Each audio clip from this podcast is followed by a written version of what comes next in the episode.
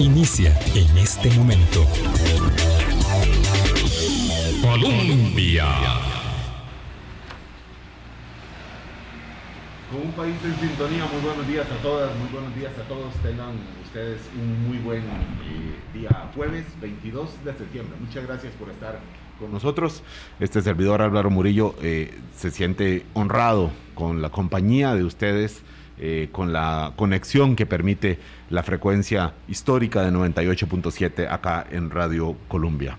Esta mañana está con nosotros Ana Luisa Elizondo, ingeniera del Laboratorio Nacional de Materiales, eh, conocido más rápido como la NAME de la Universidad de Costa Rica, y don Olman Vargas, ingeniero, también exdirector, perdón, eh, del, del, exdirector del Consejo de Seguridad Vial y también del Colegio de Ingenieros. Hace poquito estuvo acá don Olman, pero el tema amerita, el tema amerita eh, la presencia de, de ustedes dos eh, para compartir con, con la audiencia sobre la infraestructura vial en momentos de, de, lluvias. Obviamente, a partir de lo que ocurrió el fin de semana pasado, pero no por lo que ocurrió el fin de semana pasado, doloroso y trágico, triste, preocupante, por supuesto, sino porque esta es la historia, el, el, el, el cuento que se repite, ¿verdad?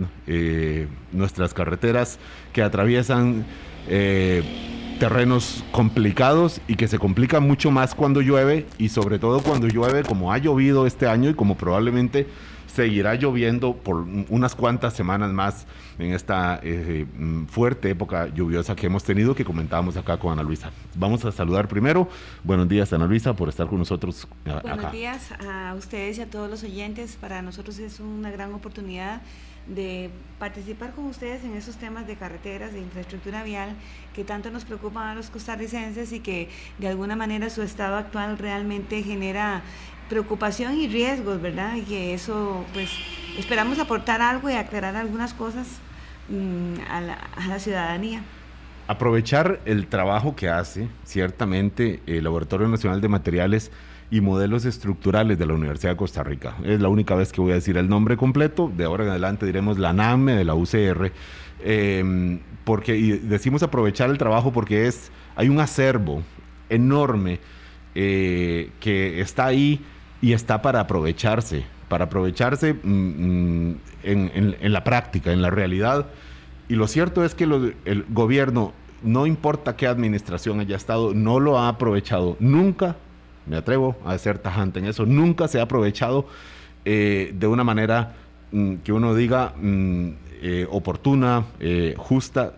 Algunas cosas han funcionado, algunas por lo menos para alertar, para señalar ante la opinión pública, pero no para el, diseño y para evitar las tragedias como la que estamos lamentando eh, en, estos, en estos días después de las nueve muertes en la ruta conocida como bueno, Cambronero, en el sector conocido como Los Chorros. Ya vamos a decir por qué es importante esta, este, punto de, esta, de esta carretera, el nombre de los chorros, como decía la ingeniera Ana Luisa Elizondo. También buenos días para usted, don Olman eh, Vargas. Gracias por estar de nuevo con nosotros aquí, por contestar tan rápido ante la solicitud que le hicimos ayer de, de nuevo para, para aportar con la audiencia. Don Olman, buenos días. Buenos días Álvaro, a usted y a todos los radioescuchas y la gente que nos ve por redes sociales. Y no, no, con muchísimo gusto. Estamos acá pues tratando un poco de hacer conciencia, ¿verdad?, sobre la gravedad de la problemática que tenemos en este momento cuando probablemente todavía falta el mes más fuerte de lluvias este año, que todos sabemos siempre es el mes de octubre, eh, y ya tenemos una serie de vías eh, cercanas al colapso, algunas, otras cerradas, otras con problemas, y pues habrá que tomar medidas urgentes de parte de las autoridades de gobierno y analizar el problema desde un punto de vista más integral, pues para evitar que esas situaciones se, se sigan dando, sobre todo de aquí y, y, y en los años venideros. Claro, es que estamos hablando de carreteras son, bueno, las principales carreteras que tenemos en Costa Rica para salir del, Valle Central directamente. Estamos hablando de Cambronero, estamos hablando, por supuesto, de la siempre compleja Ruta 32 que atraviesa eh, el Surquí. Eh, que eh, lleva al Caribe. Estamos hablando, por supuesto, incluso de la ruta, de la ruta 27, que tiene un modelo diferente, pero de, de, manejo diferente, pero que también presenta riesgos eh, que se acentúan con, con, estas lluvias. Y esto por mencionar tres de las principales, pero es que mm, no sé si hay alguna ruta de, eh, de, las principales que tiene el país que uno diga, no, esta resiste fácil eh, una, un, una serie de días continuos de lluvia sin que haya eh, derrumbes, deslizamientos, fracturas y que se lleve un puente.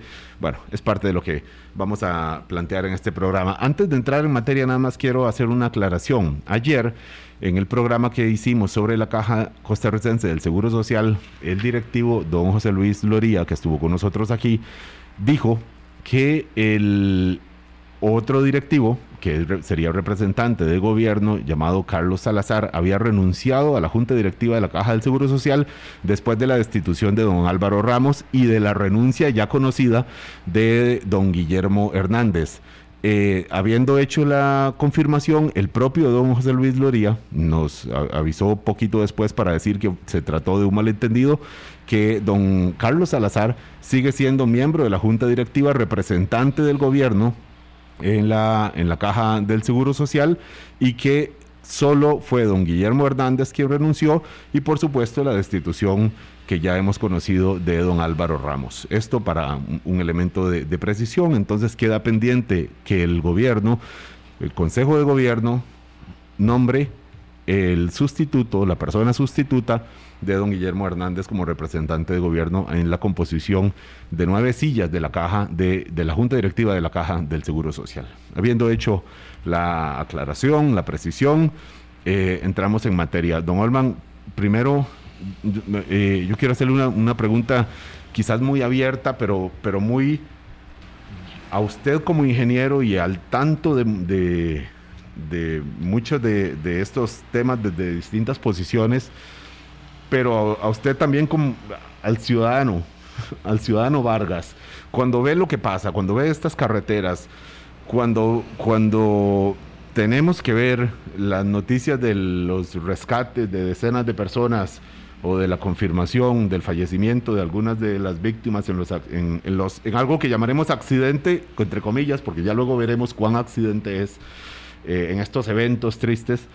¿Cómo lo vive usted, don, don Olman, eh, sabiendo que hay tantos trabajos de años acumulados, de cosas que se han hecho o se han hecho mal o no se han hecho y que las consecuencias están ahí ocurriendo, ocurrieron el sábado y no podemos asegurar que no, que no puedan ocurrir eh, o que haya una baja probabilidad de que de que ocurren considerando las circunstancias, don Olman. Sí, bueno, primero que nada habría que decir que uno lo vive eh, primero con gran tristeza, pero sobre todo con gran preocupación. El tema de lo que nos está pasando es un tema multifactorial, ¿verdad? Uno no lo podría atender pensando que es una única situación y que se resuelve y así ya entonces resolvemos el problema. Por el contrario, es un problema complejo, es un problema que tiene que ver, bueno, primero que nada con el mantenimiento, que me imagino ahora podremos hablar con detalle. O sea, no puede ser que este país tenga prácticamente dos años de tener el, el 90% del país sin mantenimiento en, una estructuración que, como usted bien dijo, tenemos una meseta central rodeada de montañas y todas nuestras carreteras de salida hacia las provincias costeras son por rutas de montaña, en uno de los, de los cinco países que más llueve en el mundo anualmente. Este, tenemos un problema básicamente también de recursos. Los recursos que se tienen son exiguos para poder cumplir con todas las necesidades, pero lo peor no es eso, lo peor es lo que sí es un pecado y pecado mortal, diríamos, es que ni siquiera se estén utilizando los recursos que se tienen destinados. El CONAVI el año anterior terminó con una subejecución importante, creo que alrededor de un 30%. Este año va a terminar con una subejecución mayor todavía. O sea que los recursos que hay, que ni siquiera sabemos, que no, que no son suficientes y sabemos que no son suficientes, ni siquiera se están gastando adecuadamente, porque cuando se tienen suspendidos los contratos de mantenimiento, las platas que estaban para esos recursos quedan ahí en suspenso y simplemente no se gastan. Y con todas las necesidades que tenemos, ni siquiera estar gastando los dineros que tenemos en eso, como dije antes, a, mí por lo menos me parece que es un pecado. Hay, un, hay problemas asociados de, de tiene que ver también con la relación, lo hablábamos antes de iniciar el programa, eh, gobierno-municipalidades, ¿verdad? Las municipalidades tienen a cargo una red cantonal que es muy que es importante, es muy grande y no tienen normalmente los cuadros técnicos necesarios para poderla atender y ya en la red vial nacional eh, hay toda una serie de, medidas que se tienen que tomar. Eh, hay que hacer todos eh, procesos de gestión de riesgo. El ANAME creo que ha sido claro en eso. Ahora Ana Luisa podría ampliar que, van a generar, que deben de generar toda una serie de protocolos, sobre todo en las rutas que tienen alta sensibilidad, para atender las situaciones como la que se dio el sábado, con una cantidad de lluvia intensa y, a lo largo de muchísimas horas. Este, y prácticamente solo hay algunas medidas que, que se generan en la ruta 32, en las demás rutas ni siquiera se tienen protocolos establecidos y de parte de lo que pasó el sábado es precisamente la falta de una acción eh, sustentada, técnica, con criterio para poder actuar en ese tipo de razones. Y entonces, pues son muchas, eh, son muchas situaciones las que se conjugan eh, para tener esta grave problema, este grave problema que tenemos en este momento. Claro, una serie de, de factores y además un un desconocimiento aparente, no, bueno, inoperancia para no aprovechar los recursos que, como dice usted, se pudieron haber aprovechado, aunque no son suficientes, pero, pero bueno, pero algo se hubiera podido aportar o en esta ruta o en otras. Pero además, yo le digo, sinceramente, eh, cuesta mucho saber entonces cuál era el protocolo ante una situación como la del sábado. Eh, las eh, afirmaciones del ministro de Obras Públicas y Transportes, don Luis Amador, pues tienden más a la, confusión, porque entonces, ¿quién, quién debía tomar decisiones? ¿Quién, eh, si es el, ministro, el director de la, del área eh, vial, si la policía de tránsito tenía algún gestión, algún, ah, perdón, algún margen de, acción por su propia cuenta? Ya eh, hay varios, la organización de, de, trabajadores de la policía de tránsito diciendo, bueno, no den a nosotros responsabilidades que, que no tenemos. Si es la propia ruta de buses que puede declinar viajar en esas condiciones, porque también hay una responsabilidad privada en, esos casos. Eh, claro, cuesta mucho entender ahora, habiendo llegado, digamos, al momento del sábado a las 2 de la tarde, después de muchos años de no haber arreglado, eh, mejorado las condiciones de la ruta Cambronero, llega, habiendo llegado al sábado a las 2 de la tarde, el accidente fue pasado a las 4, llegar y decir, bueno, ¿qué corresponde en estos casos? ¿Qué corresponde cuando ha llovido tantísimo, cuando hablamos de una carretera donde ya hay advertencias de la NAME de que hay una ruta que es vulnerable, de que es inestable eh, y, bueno, pues no pasa nada hasta que pasa todo. Doña Ana Luisa Elizondo, usted como ingeniera en la NAME, le hago una pregunta parecida a la, de, a que le dice a don Olman de, cómo lo vive teniendo usted tanta información, tanto bagaje sobre la situación de Cambronero específicamente el sábado. Bueno, eh, para mí y mis compañeros de la NAME eh, realmente se genera un grado de frustración porque la NAME es una institución que desde hace muchos años viene generando insumos que de una u otra forma sirven a la administración o a los tomadores de decisiones precisamente para tomar decisiones adecuadas. Eh, sobre esta ruta, desde el 2011 había una auditoría eh, que analizaba unos tres o cuatro puntos que han sido históricamente eh, inestables. Es ruta Cambronero, desde, hace, desde hace 11 años. Desde el 2010 había una auditoría, un informe de auditoría, y en el 2021 se saca un informe de evaluación y se hace ver los problemas que hay desde muchos puntos de vista. Estamos hablando del manejo de aguas, que en esta zona es sumamente importante, lo que son las aguas superficiales, estamos hablando de cunetas, contracunetas, alcantarillas, este, subdrenajes, que tienen que ser adecuadamente diseñados y con la capacidad hidráulica necesaria para este tipo de eventos, porque el, el problema del, del cambio climático no es de hace dos años, se viene hablando desde el, desde qué, desde el 2011 también. O de, Llevamos más de una década ya con ese nombre, con ese nombre. hablando de cambio climático. Entonces, aquí voy a, voy a hablar sobre un tema que es importante. Está el tema de, la, de, los sitios que son inestables ya históricamente, que creo que todo el mundo conoce, que hay, hay tres puntos que todo el mundo sabe que ahí se va y se va y se hacen algunas eh, obras de mitigación que no resuelven el problema.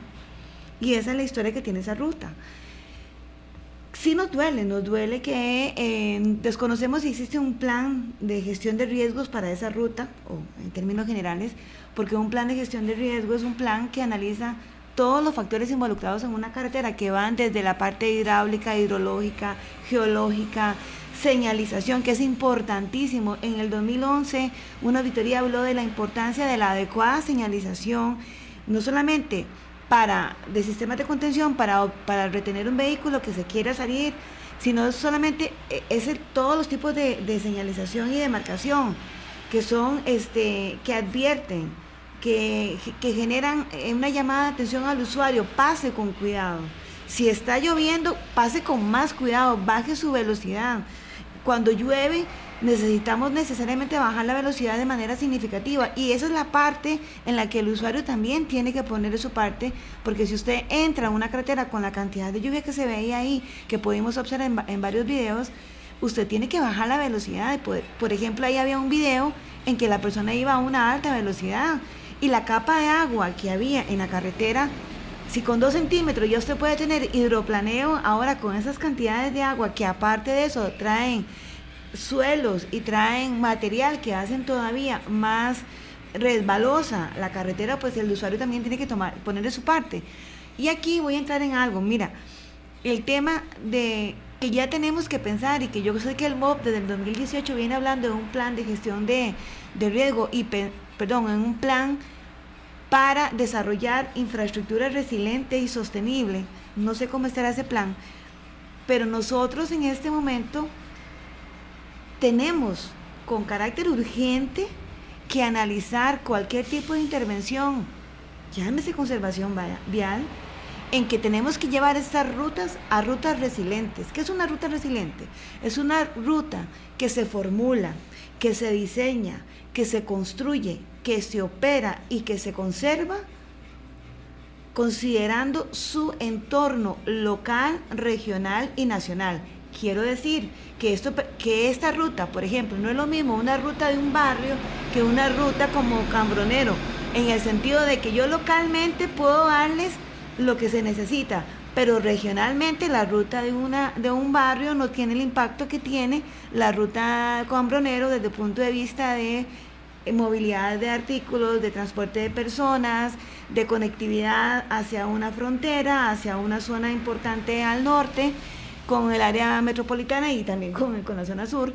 Entonces, una, una ruta resiliente es una ruta que tiene capacidad de absorber el evento, recuperarse de forma eficaz y oportuna. Nosotros tenemos que ir hacia eso. Pero, doña Ana Luisa, partiendo de, de que este es un concepto nuevo, conceptos nuevos. Cuando hablamos de la ruta 32, la ruta 1 de Interamericana, Cerro de la Muerte, en, el trayecto hacia la zona sur, o Cambronero, estamos hablando de que son rutas que no están construidas, son carreteras que no están construidas considerando nada de esto que usted está mencionando, que, que ahora hay que considerar sí o sí si queremos tener una infraestructura, una infraestructura resiliente. O sea, estas son carreteras ya viejas para los nuevos conceptos y, lo que queda es gestionar sobre lo que ya hay, sobre los puntos que, cruzan y sobre los diseños que tienen. Sí, pero esa gestión, aunque sea una carretera que ya se haya diseñado hace 30, 40 años, esa gestión usted puede hacerla, la puede llevar a que sea resiliente. Voy a poner un ejemplo. Si usted tiene una carretera en la cual las alcantarillas tienen un metro veinte, y ya usted sabe que por el cambio climático un metro veinte no es suficiente, cuando usted le da conservación no coloque una, alcantarilla de un metro veinte. Ya se tiene que pensar en una alcantarilla de mayor capacidad hidráulica. Y tiene que también que pensar a dónde llevo de manera adecuada esas aguas. Porque si esas aguas yo las llevo de, de forma inadecuada, son disparadores de deslizamientos.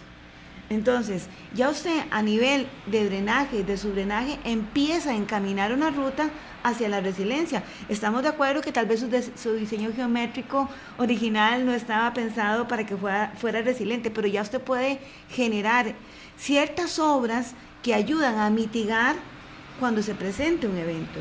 Entonces, hay que pensar en esa línea.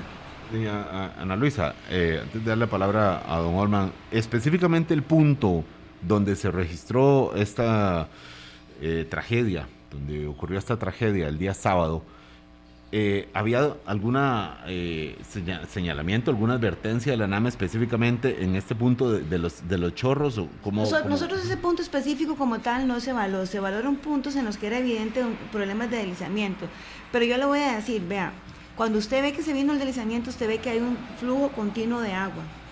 Probablemente ahí hubo, de, con la cantidad de lluvia que cayó, puede haberse formado una poza en la parte superior y un acumulado de, agua, que eso es imprevisible, por ejemplo. Ese, ese aspecto sí es imprevisible. Y terminó de generar la, caída.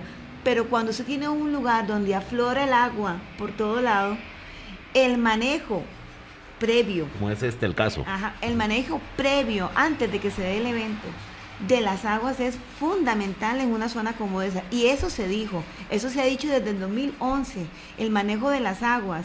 El, manejo de las aguas del subdrenaje es importantísimo el subdrenaje en una zona como esta, porque hay que ver cómo son los tipos de suelos también, ¿verdad? Si usted tiene un tipo de suelo malo, lo combina con suelos saturados y con, y con agua que aflora en todos los sentidos, evidentemente cualquier efecto, eh, evento disparador hace un desastre. Una actividad telúrica en suelos cargados es un desastre. Un fenómeno atmosférico que todavía trae más agua de la que ya ha caído en todo este año, pues es un, es un evento disparador. No puedo olvidar cuando como periodista fui a cubrir el terremoto de, de Cinchona. Y recuerdo que una señora de ahí me decía, qué dicha, recordemos que fue en la época seca el terremoto y en enero. Y una señora ahí decía, qué dicha que ocurrió en enero y no en pasado noviembre, porque esto, mm, dice, hubiera sido cuatro veces lo que pasó aquí, porque eh, los suelos en ese momento del terremoto no estaban eh, saturados de agua como si lo hubiera, como si eh, habían estado semanas atrás. Y entonces, claro, mm, poco se piensa en eso. Bueno, es inevitable, evidentemente, un movimiento sísmico, pero todas las condiciones, algunas de ellas que están bajo control de nosotros como, como país, pero también de nuestra responsabilidad individual o privada, eh, inciden en la, en, bueno, en, no tener que enfrentar altísimos costos en, en vidas, por supuesto, pero también costos económicos. Don Olman, esto que menciona eh, doña eh, Ana Luisa Elizondo de la NAME, cuando ustedes desde el Colegio de Ingenieros lo han visto, uno dice, bueno, hay material, no es que no hay información, hay información para tomar decisiones, a veces hay recursos, para invertir en, esas en, inversiones basados en, esa información, pero no se ha hecho. Un tal, vez un poco introduciendo eh, la pregunta que usted me hace, amplió un poquito de, de dos cosas muy importantes que dijo Ana Luisa. Eh, y la primera es el hecho, ante la pregunta que usted le hacía, de que si ese punto específico, en ese tipo de carreteras eh, es muy difícil determinar un punto específico. Uno lo que determina, y los informes de la NAME creo que han sido muy claros en eso, son sectores de riesgo, ¿verdad? Entonces hay sectores de la carretera, dos o tres sectores o cuatro, dependiendo de la longitud de la misma, donde hay muchísimo mayor riesgo porque ya empieza a haber un historial este, eh, de, muchos años, donde en esos sectores han habido diferentes deslizamientos ante diferentes situaciones y normalmente esos sectores están bien identificados. Y una de las ventajas que tiene, dentro de las desventajas que tiene la, ruta vieja, ¿verdad? que como bien decía Ana Luisa, no fue diseñada con los mejores diseños eh, geométricos, etcétera, y tiene una serie de problemas para poderse convertir en una ruta resiliente, pero sí son las que mayor historia tienen, ¿verdad? Son las que son las rutas sobre las que más datos tenemos. Entonces, obviamente, sí es, eh, digamos, tal vez iba a decir más fácil, tal vez no, no es fácil, pero sí es más claro poder identificar cuáles son esos sectores de riesgo que hay en cada una de esas rutas y tomar una serie de medidas con respecto a cómo atender las situaciones de emergencia. Eso, eso es, digamos, eh, fundamental. Y retomamos también un poco el tema de los recursos. El, el Plan Nacional de Transporte que se generó en el 2011, que tenía una visión de, de 2011 a 2035, si mal no recuerdo, era muy claro en que la necesidad de infraestructura, que infraestructura vial que el país tiene, eh, básicamente iban a tener que obligar a que llegara una inversión del PIB de un 4% anual para poder cubrir esas necesidades. Claro. Extrañamente, en estos 10 años, en lugar de subir buscando ese 4% en el PIB, más bien hemos ido bajando y en los últimos años hemos andado, si acaso, por un punto 8, punto 9% del PIB en inversión en infraestructura. O sea, no solo no estamos logrando disminuir la deuda que teníamos con la infraestructura vial, sino que más bien cada vez aumenta, ¿verdad?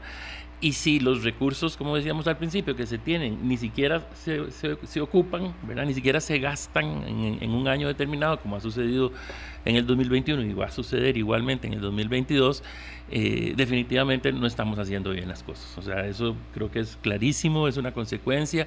A veces estas situaciones tan, tan tristes y tan dolorosas como la que pasó el sábado ayudan a sensibilizar la importancia de los problemas y en este momento, ante el invierno tan fuerte que tenemos, las condiciones que ya se han dado, tenemos la, la ruta Cambronero cerrada en este momento, sabemos que en cualquier momento hay cierres parciales en la 27 y en la 32, eh, ojalá no pase nada en el aguacate o en San Carlos, ¿verdad? Pero de un momento a otro estamos en una situación de riesgo muy alta, donde prácticamente podríamos quedar eh, con unos niveles de comunicación eh, muy, muy bajos, ¿verdad? Entonces, eh, sí se necesita, y esta es una responsabilidad que tienen las autoridades que recién ingresan al, ministerio y al gobierno, pero sí se necesita tomar acciones urgentes e inmediatas, más allá de todo lo que hay que hacer en función de la planificación para resolver el problema a más largo plazo. Pero estamos en un momento delicado. Sin que resulte útil eh, tirar culpas para atrás, que las hay, que las hay. Aquí no vamos a hacernos los inocentes todos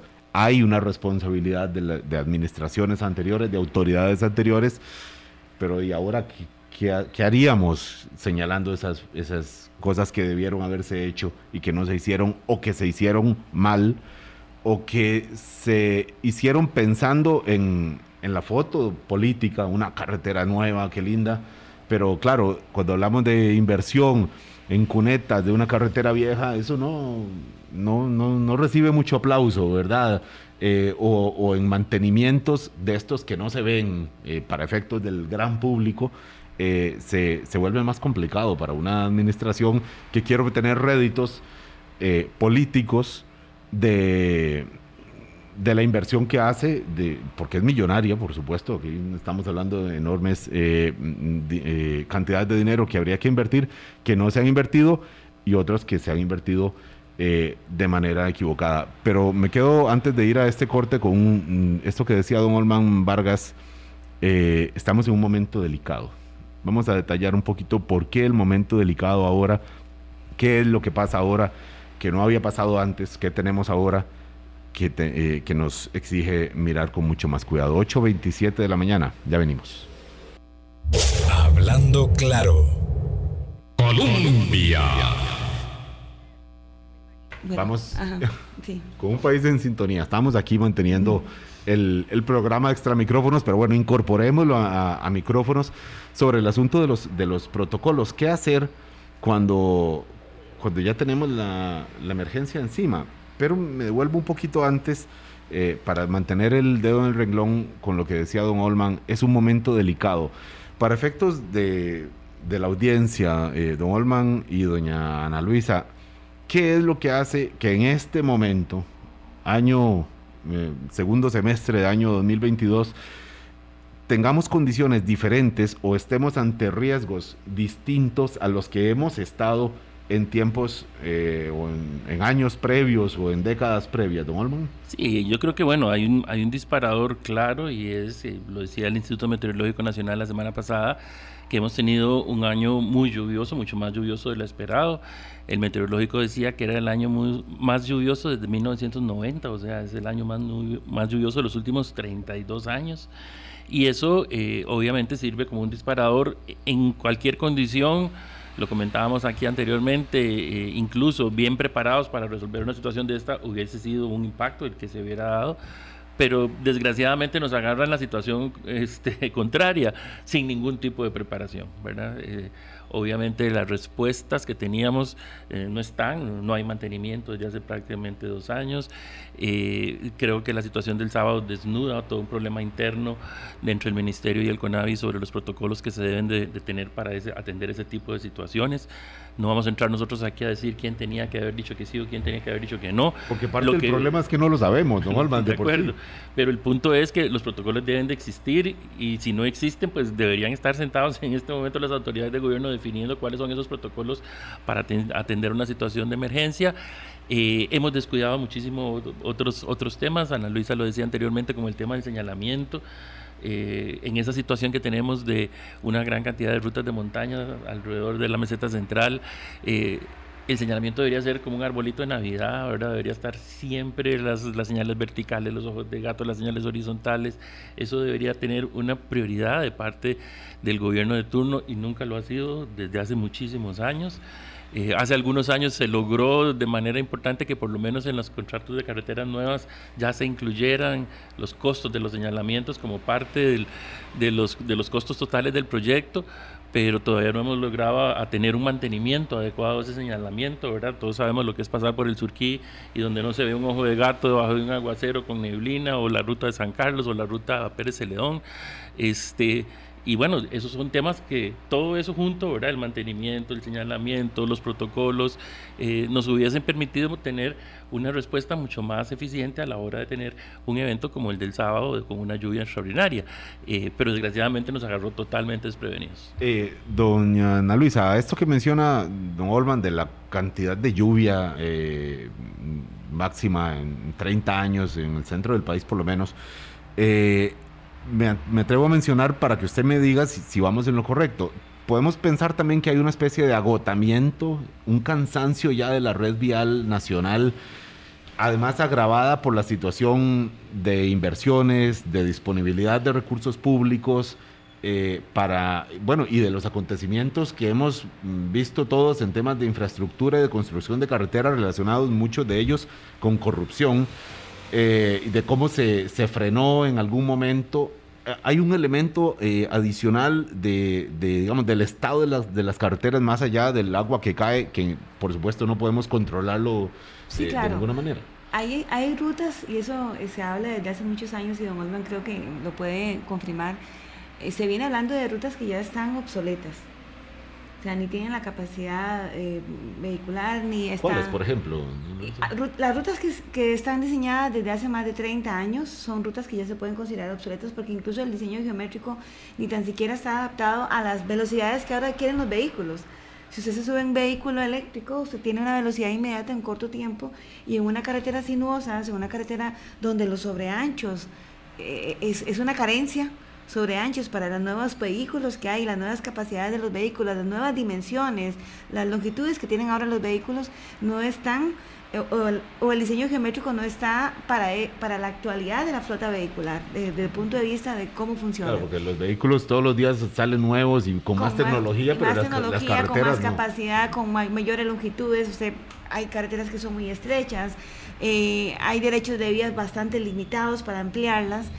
Eh, definitivamente hay que hacer una revisión y eso es un proyecto que estaba en algún momento eh, planteado en el ANAME de hacer algunas rutas estratégicas, hacer una revisión de los diseños geométricos como para ver dónde hay puntos críticos para poder hacer mejoras, aunque sean puntuales, sobre todo en temas de curvaturas, ya sean, eh, hablamos curvas horizontales o verticales que tienen que ser mejoradas.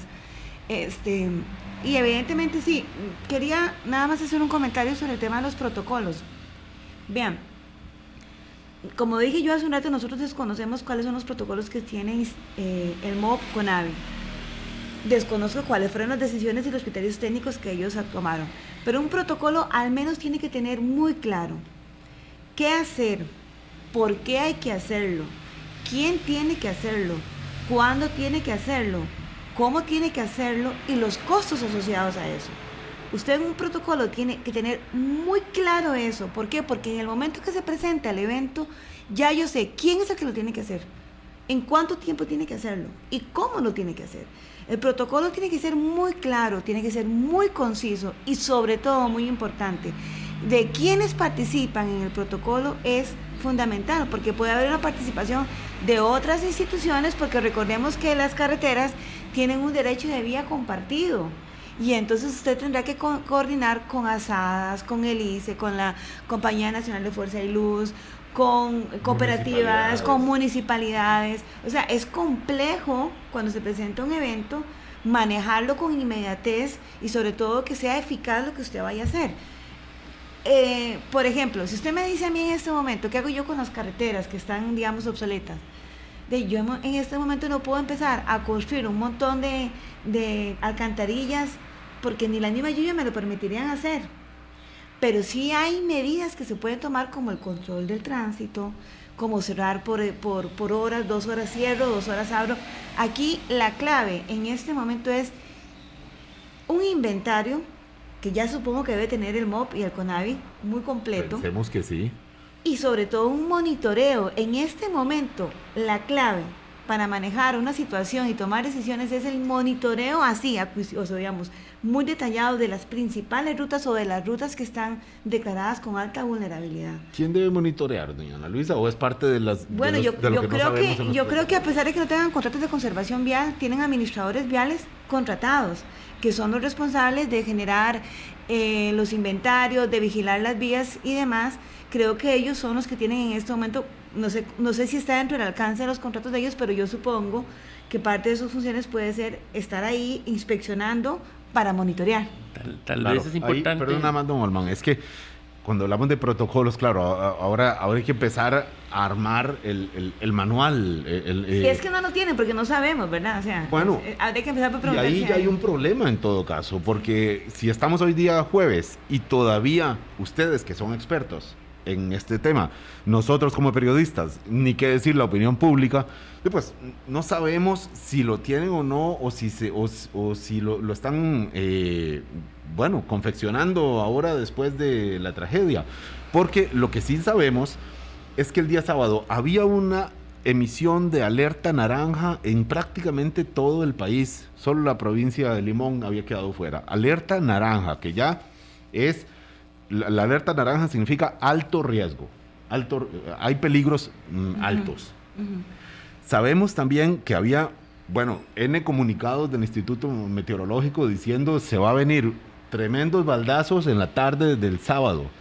Desde las 10 de la mañana estaba, estaba, bueno, el día anterior, desde el día viernes había advertencias. Y conocemos también que esa misma ruta Cambronero, horas antes del accidente, don Olman y doña Ana Luisa, estuvo cerrada por derrumbes. O sea, ya no sé, mm, costaría mucho pensar qué otras alertas podría haber de riesgos de derrumbes como para que no se hubiera hecho, no digamos que se tenía que haber cerrado, porque esto no soy quien para, probablemente ni siquiera ustedes, pero mucho menos yo soy quien para decir que se debió haber cerrado preventivamente o no, pero sí una vigilancia más, más cercana o un control, una regulación, de manera que no conociéramos de, de la situación solamente cuando se informó, miren que un bus con 60 personas se fue al fondo del precipicio. ahí, podríamos comentar varias cosas. Bueno, primero que nada, creo que es muy clara la, eh, situación como la reflejas de lo que sucedió el sábado y creo que también para todos va siendo claro que el problema no tiene que ver con si se debía cerrar o no la ruta, el problema fue que no se debió haber abierto. Pasó en la 32, la 32 estaba cerrada y se mantuvo cerrada hasta ayer, ¿verdad? y eso evitó cualquier tipo de de, de, problema que se hubiera podido dar. Pero bueno, eso, nos lleva a lo mismo que comentaba Ana Luisa de la necesidad de tener los protocolos y los protocolos bien establecidos. Eh, uno no podría pensar que nunca ha habido protocolos acá, y los ha habido y los ha habido muchos años. Uno sí puede pensar, conociendo la institucionalidad costarricense, que desgraciadamente cada vez que hay cambios de gobierno y, y se cambia mucha la gente que ha venido en eso, se, se pierde un poco de esa historia este, que debería ser más allá de un gobierno específico, ¿verdad? Eso debería trascender a los gobiernos específicos. Y comento una anécdota, una anécdota rapidísima. Yo trabajaba en el Consejo de Seguridad Vial en el año 89, cuando vino el huracán, creo que fue el Juana. Juana. Y eh, a mí se me asignó, junto con otros dos o tres compañeros del MOPA, estar en el, en el comité, digamos, de, que llevaba el la atención y, nos reunimos en la comisión de emergencia junto con representantes de otras instituciones y lo primero que se nos dijo es, bueno, aquí vamos a tomar las decisiones, aquí vamos a, monitorear la situación, aquí se toman los datos, pero nadie se mueve aquí, ninguno de ustedes va a ir a meterse a estorbar a las situaciones de, emergencia, donde hay inundaciones o deslizamientos. Ahí van los técnicos, los especialistas y los que saben cómo se atienden en esas situaciones. Ustedes aquí los traemos para pensar, para tomar decisiones, para analizar, pero nadie se va a ir a meter al, a, a estorbar y a hacer bulto a donde hay una situación de emergencia. Bueno, esos son protocolos, ¿verdad? Ahí está definida una línea de acción y le estoy hablando de hace 32 años. Sí, no necesitamos, nadie está pidiendo que el ministro Amador se hubiera ido a subir ahí a la montaña en Cambronero a ver qué vaya a pasar. Eso no es. No es eso lo que estamos salvo hablando. Que, salvo que queramos la fotografía y otros y otros motivos que en este caso por, por suerte no ocurrió así, no, no, fue, no se hizo así. Eh, estamos todavía explorando qué fue lo, lo, que, lo que pasó y, y, cómo se ha hecho. La necesidad, pues, de, si, si, ya sabemos que ha habido una historia en la institucionalidad costarricense donde se han tenido y se han manejado ese tipo de protocolos, bueno, habrá que retomarlos, si, si, no, si, si se han perdido un poco, habrá que restablecerlos y, y habrá que ser consecuentes con, con el manejo de, y la atención de esas situaciones. Y yo quisiera agregar algo más, y no porque están Luis acá, pero porque de verdad lo creo. Además, ahora hay un adicional que tienen, que tienen las autoridades de gobierno, y es todo el historial de la NAME. O sea, la NAME ha generado una gran cantidad de informes técnicos a, la, a lo largo de muchísimos años que tienen muchísima información, que tienen muchísima lo que ahora se llama la data, ¿verdad? Que eso debería eh, ser información que se maneje en bancos de datos de, de las autoridades de gobierno y tienen una herramienta que no se tuvo durante muchos años y que ahora ya hace muchos años en atención a la buena labor que hace la NAME, que me consta que los rigurosos y profesionales que son, pero que desgraciadamente, como usted decía al principio del programa, no se utiliza, ¿verdad? no se le está dando el, el, tratamiento adecuado y no se están tomando las decisiones con base en toda una sustentación técnica que está bien identificada, que está bien documentada y que está en las manos de las autoridades de gobierno. Eh, antes de, de, darle la palabra, perdón, doña Ana Luisa Elizondo, ingeniera de la NAME, vamos a hacer un, un último corte y volvemos con esto. ¿Qué, con esta información, entonces, ¿qué se puede hacer en este momento que ya sabemos que es delicado por la situación climática, por el agotamiento de la red eh, vial eh, nacional eh, y, y, además el momento de estrechez económica, ¿verdad? Que es que, claro, con, sin cacao es difícil eh, entrarle a todo este trabajo de, de, infraestructura en este momento, a pesar de que urge y a pesar de que hay vidas en riesgo, la de ustedes que nos escuchan, las de nosotros, esto no podemos preverlo, no podemos, no podemos decir yo estoy eximido eh, porque, bueno, eh, parte, porque todos transitamos eh, por ahí, todos salimos de la, del Valle Central por alguna de estas carreteras y que ninguna, ninguna, en ninguna podemos decir que vamos totalmente eh, exentos de, de, estas situaciones. Vamos al último corte, ya venimos. Hablando claro. Colombia. Con un país en sintonía, 8.46 de la mañana. Nos quedan 8 minutos eh, para, para hacer una, digamos, llegar a, a alguna conclusión de, este, de esta fotografía que hemos planteado con trazos gruesos, ciertamente, porque la, la, cantidad de detalles, de factores, don Olman y doña Ana Luisa, que inciden en la para hablar de la seguridad de nuestra red vial ante la situación climática es enorme, es enorme. Habíamos hablado de, obviamente, del, del, comportamiento de las lluvias, del, eh, de la falta de, de, previsión y de inversión en las carreteras ya construidas eh, décadas atrás, y además del contexto legal, incluso provocado por, los, eh, por las acusaciones de corrupción de, del caso Cochirilla, por mencionar uno, pero es que, pero es que hay otros también.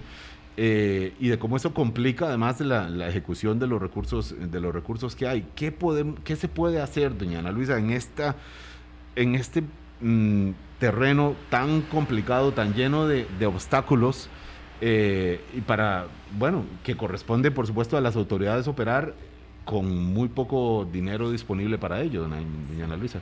Sí, con los últimos eventos que han sucedido, el CONAVI se ha visto pues limitado su, acción, su ámbito de acción. Probablemente hay algunas circunstancias de carácter legal que les pueda limitar esa, esa respuesta eh, que el costarricense espera. Don Olman hablaba de una condición crítica, que estamos en una condición muy crítica a nivel de red. Es cierto, estamos en una condición crítica. Yo creo que buscar un mecanismo expedito para contratar e intervenir con inmediatez y esa intervención con un buen sustento técnico, o sea, no es que vamos a, a ir a quitar eh, un talud y ya, no, yo tengo que hacer un estudio, tengo que hacer un análisis. Costa Rica tiene profesionales a diestra y siniestra en diferentes campos suficientes como para atender ese tipo de necesidades y atenderlas con responsabilidad, porque aunque sea una actividad reactiva, hay que hacerla bien fundamentada técnicamente. Sí, que ya es un problema que sea reactiva y, no proactiva, pero, pero cuando se hace reactivo hay que hacerlo bien. Hay que hacerlo bien, o sea, tenemos profesionales, tenemos gente, el país tiene mucha gente que se ha preparado, a nosotros nos consta, vean, nosotros en el ANAME hemos preparado gente con nuestras capacitaciones y actualizaciones técnicas en muchas ramas. A, nosotros nos consta que la gente tiene el conocimiento. El punto es que cuando usted va a resolver un problema, busque, contrate gente y asigne a profesionales competentes en las áreas, según sea el problema que se está analizando, para que se pueda hacer una solución. Eh, no es nada más quitar un derrumbe, o sea, ¿por qué se vino el derrumbe? ¿Qué más hay que hacer? Hay problemas de aguas, hay una falla tectónica, geológica, perdón. O sea, hay que hacerlo bien aunque sean en carácter de emergencia, hay que hacerlo bien. Una, posibilidad exactamente en la misma línea de lo que está diciendo Ana Luisa, que, definitivamente hay que analizar, es la participación de la Comisión Nacional de Emergencia. Totalmente. Hay una ley de emergencia que es fuerte, hay un fondo de emergencia que es muy alto y al que se puede recurrir. Y hablamos, por ejemplo, el tema de los puentes. Sabemos que hay 1.200, 1.300 puentes en la red vial nacional, 500 en mal estado y por lo menos unos 100 en altísimo riesgo y esos puentes no se intervienen porque no hay recursos para eso. Eh, hay, que generar una declaratoria de emergencia en este momento, incluso valorar si se declara para puentes o para puentes y carreteras por las situaciones que ya hemos comentado aquí en el programa anteriormente y ver la, la posibilidad de que las autoridades puedan accesar al fondo de emergencia para eso. Desde hace muchos años ha habido una resistencia, sobre todo en la parte legal de la CNE, para que esos, esos recursos no se toquen hasta que haya una, una solicitud, una, perdón, una acción dada. O sea, tiene que caerse una el puente para que entonces se pueda intervenir el fondo de emergencia tiene que romperse la carretera para que se pueda intervenir.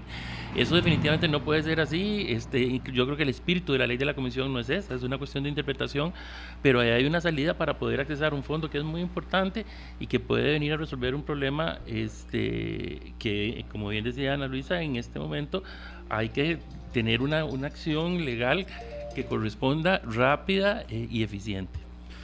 Una declaratoria de emergencia, menciona usted, don Olman, doña puede Ana Luisa. puede ser un mecanismo. ¿Cree usted que es una forma de, poder llegar a esos recursos y invertirlos de una manera preventiva, digamos, en fase tardía, pero preventiva al fin? Yo creo que sí. Yo creo que la declaración de emergencia es, una es un mecanismo que permite contrataciones inmediatas este, y intervención inmediatas. Ojo, eh, también hay que hacerlo con responsabilidad y, con control, ¿verdad? O sea, e, eso no significa que se vayan a brincar ciertas eh, aspectos de carácter legal, seguimientos, el proceso de licitaciones tiene que ser eh, bien llevado.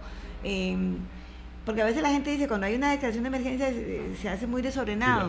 Sí, no, yo creo, yo creo que una comisión de emergencia, una declaración de emergencia y una comisión especial para que eso se lleve con una participación de personas con experiencia y con visión para resolver ese tema. es definitivamente que trabaja con la Comisión Nacional de Emergencias, eso está clarísimo. La Comisión Nacional de Emergencia tiene comités técnicos en diferentes áreas que intervienen, interactúan o que son fundamentales en el desarrollo de infraestructura. Entonces, y que es una organización que sabe interactuar, está acostumbrada a interactuar con distintos sectores que, que, son más especialistas en los distintos campos.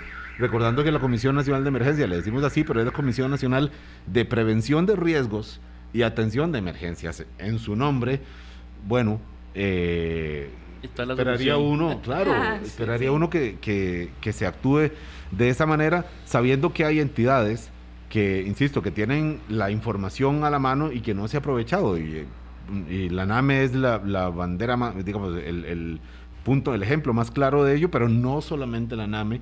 Eh, el asunto es, doña Ana Luisa, que cuando conocemos eh, posiciones, por ejemplo, la del ministro Amador, del MOB, que dice que el problema de la NAME es que es teórico y no práctico, que, y que por tanto no deberíamos atenernos a que sean vinculantes eh, muchos de los criterios que opina, pues entonces, ¿quién? Entonces, ¿quién? Eh, ¿dónde, si la información, el acervo eh, está ahí, ¿qué vamos a actuar con, base, con base en qué? Bueno, ahí sí tengo que hacer una aclaración. normalmente se nos llama teóricos por pertenecer a una, una entidad, a la academia.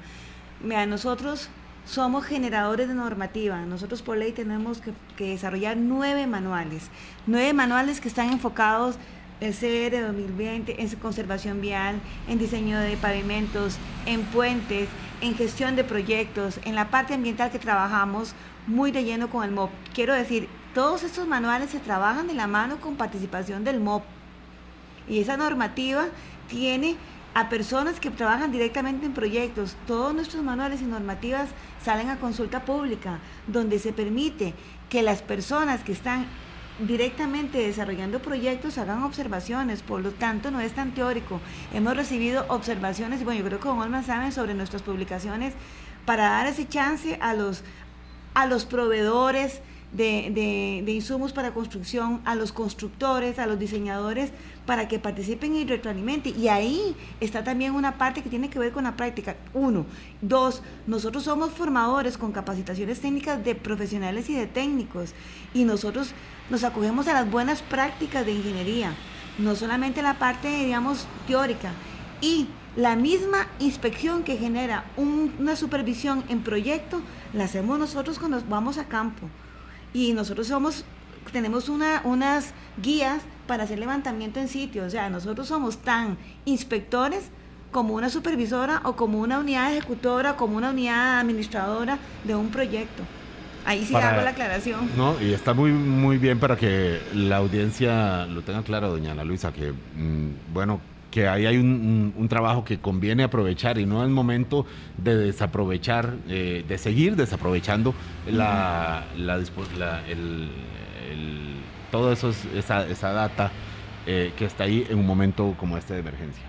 Muchísimas gracias, don Olman Vargas, por estar con nosotros. Un gusto y nada más, más bien agradecer a ustedes porque todo este tipo de programas ayudan a sensibilizar más a la población y ojalá también a las autoridades de gobierno de la importancia del tema y de la importancia de tomar medidas urgentes. Vamos a mantener el dedo en el renglón, seguro que otros medios lo harán también, ustedes también con la información, con el acceso a, los, medios que le provean del estado de situación de nuestras carreteras.